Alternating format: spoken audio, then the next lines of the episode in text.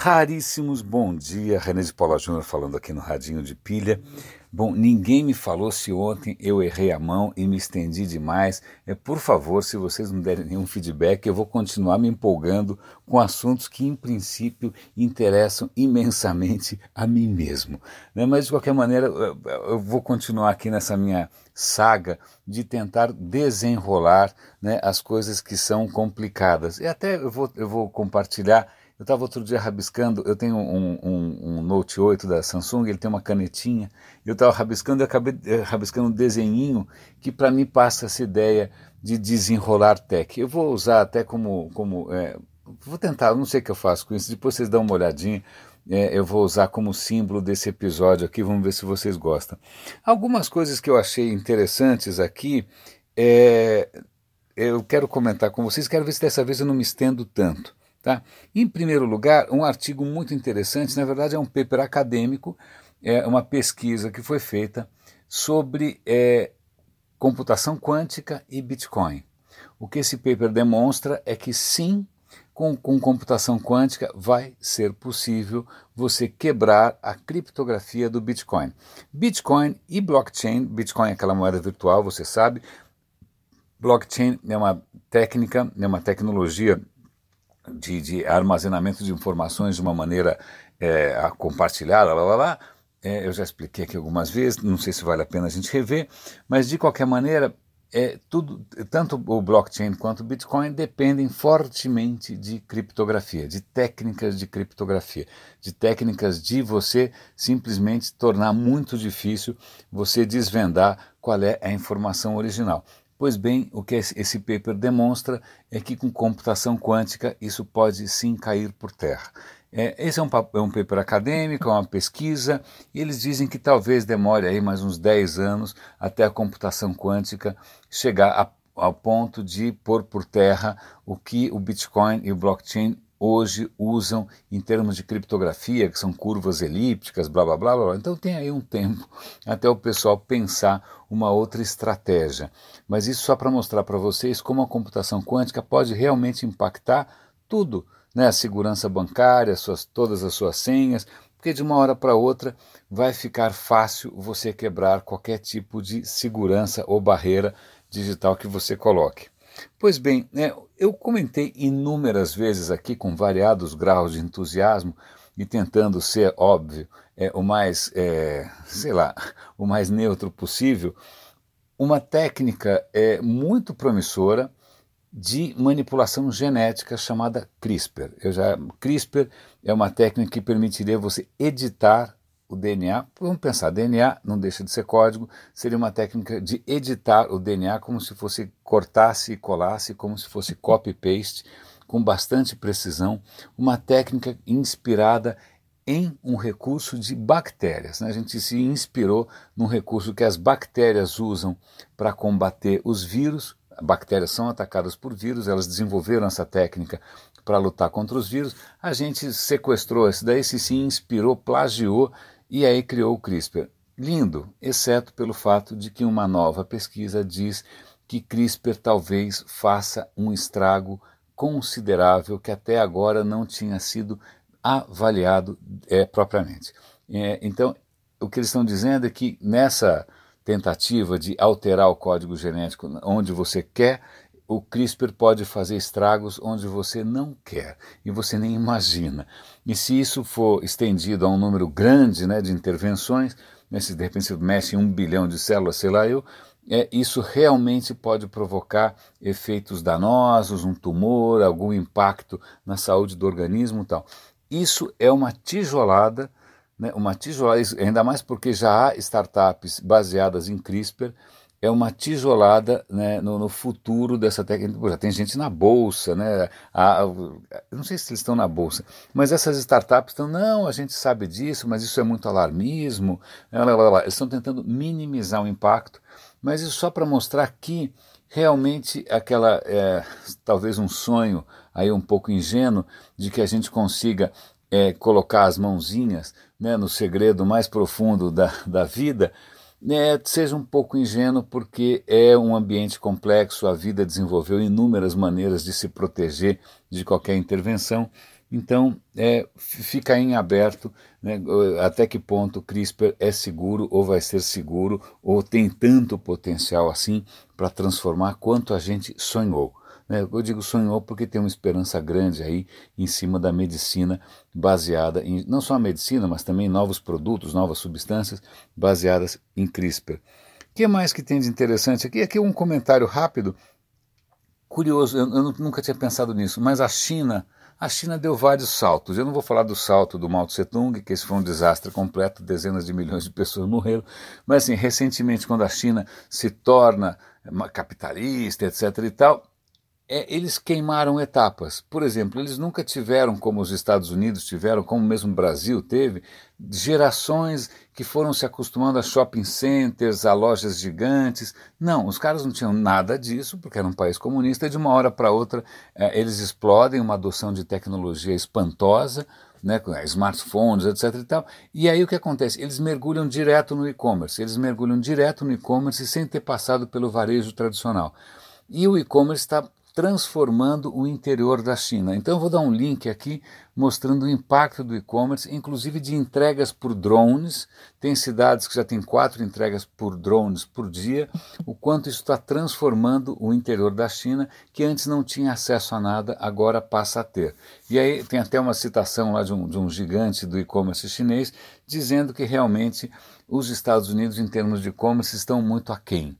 Né? Uau! Então você veja a velocidade de, de, da transformação na China é uma coisa espantosa. Não que eu admire a China, a China para mim continua sendo um, uma distopia, né? uma maneira como a tecnologia é usada de uma maneira perversa, é, questionável, condenável, porque é um país que não tem o menor respeito pelos direitos humanos, é, não tem o menor respeito pelas instituições, não, não, não tem, né? é uma ditadura gigante. É, então, a tecnologia, infelizmente, está servindo a propósitos de um partido. Isso não é legal. O que mais que eu queria comentar com vocês aqui? Para, para, para, para. Isso é interessante. É, eu, eu, lembro vagamente desse termo. Existe um termo em economia é chamado peak oil. A ideia do peak oil é quando as reservas de petróleo no mundo fossem atingir o seu pico e começassem a cair né, quando a disponibilidade, a oferta de petróleo teria atingido um máximo e começaria a cair. De uns tempos para cá, o termo peak oil tomou um outro sentido. É quando a, não a oferta, mas a demanda por petróleo começar, chegasse a um pico e começasse a cair. O que os caras estão prevendo é que esse momento em que a demanda por petróleo vai começar a cair vai acontecer antes do esperado.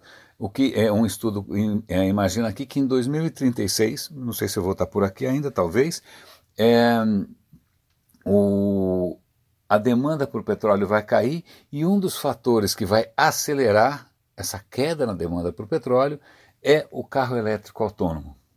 O carro, o carro autônomo por si só já vai diminuir a necessidade das pessoas terem carros e vão ser mais eficientes, isso por si só já teria um certo impacto. Mas como eles provavelmente vão ser elétricos, isso vai provavelmente ou certamente é, condenar aí a demanda uh, por petróleo a cair, o que é uma boa notícia. O que não é uma boa notícia, uma notícia o que saiu hoje no Estadão, é um, um, estudo inédito mostrando a origem da poluição da cidade de São Paulo. Isso é uma coisa curiosa, eu, eu, me envolvi recentemente num projeto de poluição em Medellín, na Colômbia, e, mas agora eu, eu tinha alguns dados sobre São Paulo, mas não tantos.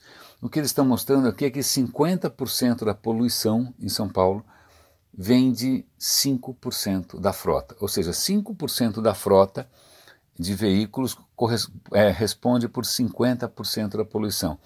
Quem são esses 5%? Ônibus e caminhões. E aí vem uma coisa que é meio bizarra, eles começam dizendo, ah, agora a prefeitura realmente está colocando metas, e a meta é que, aí tem lá os números, eu não vou lembrar os números de cabeça, é que em, 10, 20 anos, e mais não sei quantos anos, isso, o, o, as, as empresas de transporte é, façam mudanças né, nos seus veículos, trocando diesel por, por, por, gasolina ou por etanol, colocando filtros tal, eles colocam prazos para que essas empresas se adaptem. Pois bem, o que só no finalzinho do, do, do, texto aparece, e vocês podem ler porque eu vou dar o link aqui, é que na verdade a meta, essa meta foi postergada, ela foi prorrogada, porque a meta é que em 2018 isso já teria acontecido.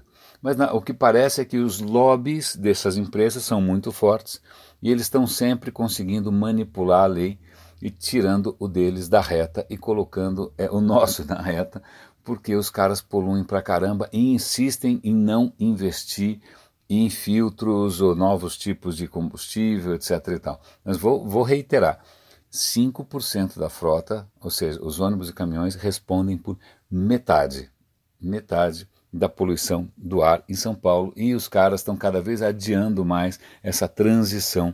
Né? Puxa vida, tem tantas alternativas, tem trólebus, tem, você pode colocar filtro, mas ninguém está nem aí.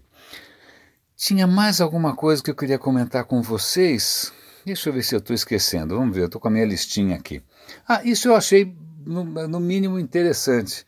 É, vejam só, Diamante, por que, que o diamante é caro? É porque o diamante é raro, certo? É raro. Você não acha diamante assim, dando né, em árvore. Na, na verdade, curiosamente, a quantidade de diamante no planeta, o número me espantou, é de alguma coisa como um quadrilhão de toneladas de diamantes. Vou repetir, um quadrilhão de toneladas. Eu não sabia o que era um quadrilhão. Quadrilhão é 10 a 16. Portanto, você tem 10 a 16 toneladas de diamante no planeta. E onde é que estão esses diamantes? Né? Num cofre? Não, na verdade a coisa é curiosa. A, o, o, a crosta da Terra são placas, essas placas tectônicas. Na raiz dessas placas tectônicas, bem lá no fundo, a 150 quilômetros de profundidade, é, é isso, mais ou menos 150 a 200 km de profundidade. É, as placas tectônicas elas são como montanhas invertidas, elas têm uma raiz como se fosse a raiz de um dente. Essa raiz que chega lá no, no, no, no dentro da Terra, em cima do manto, elas são chamadas de kratos, não sei porquê, deve ser alguma palavra grega, certo? Tudo bem, isso a gente já mais ou menos sabia. O que acontece é que é, Toda vez que tem terremotos, né, você, alguém menciona uma coisa chamada sismógrafos. Sismógrafos são sensores das vibrações na, no, no, solo, na crosta terrestre, que indicam. Os, os caras têm sismógrafos, que são esses medidores espalhados pelo planeta inteiro. E esses sismógrafos estão o tempo todo ali mensurando erupções vulcânicas, terremotos, etc, etc. E o que acontece? Eles vêm analisando isso com N recursos, inclusive construindo mapas tridimensionais de como deve ser o interior da Terra, simplesmente a partir da propagação dessas, dessas vibrações pela, pelo, sol, pelo, pelo interior do planeta. Eles conseguem tirar um monte de conclusões: composição, densidade, distribuição. Só que nesses dados tinha uma anomalia. Quando a, as vibrações passavam pela raiz desses cratos, a vibração ela se tornava mais veloz do que o esperado, pelo menos. Falei, por que, que o som fica mais veloz? Tudo bem, o som, a velocidade do som depende do meio onde ele está se propagando. Mas peraí, qual é a composição né, do crato lá embaixo que é, permitiria essa alteração de velocidade? E aí eles quebraram a cabeça, quebraram a cabeça, fizeram um monte de simulações e descobriram que uma das possibilidades é que de 1 a 2% dos cratos sejam diamantes. Aí você fala, uau! Né? E aí, como é que eu tiro esses diamantes de lá? Você não vai tirar porque está muito fundo, a gente nunca conseguiu chegar tão fundo. Mas o que acontece é o seguinte: em alguns lugares do mundo, os diamantes são abundantes. Eles descobriram, na crosta, né, a superfície, eles descobriram o seguinte: que esses lugares correspondem às saídas de umas, praticamente de uma chaminés, de uns dutos que eles chamam de kimberlita. Esses dutos são chaminés que vêm lá do fundo da Terra e eles ocorrem justamente onde? Na borda dos cratos. Então, na borda dos cratos surgem chaminés que acabam cuspindo o que está lá dentro para cima.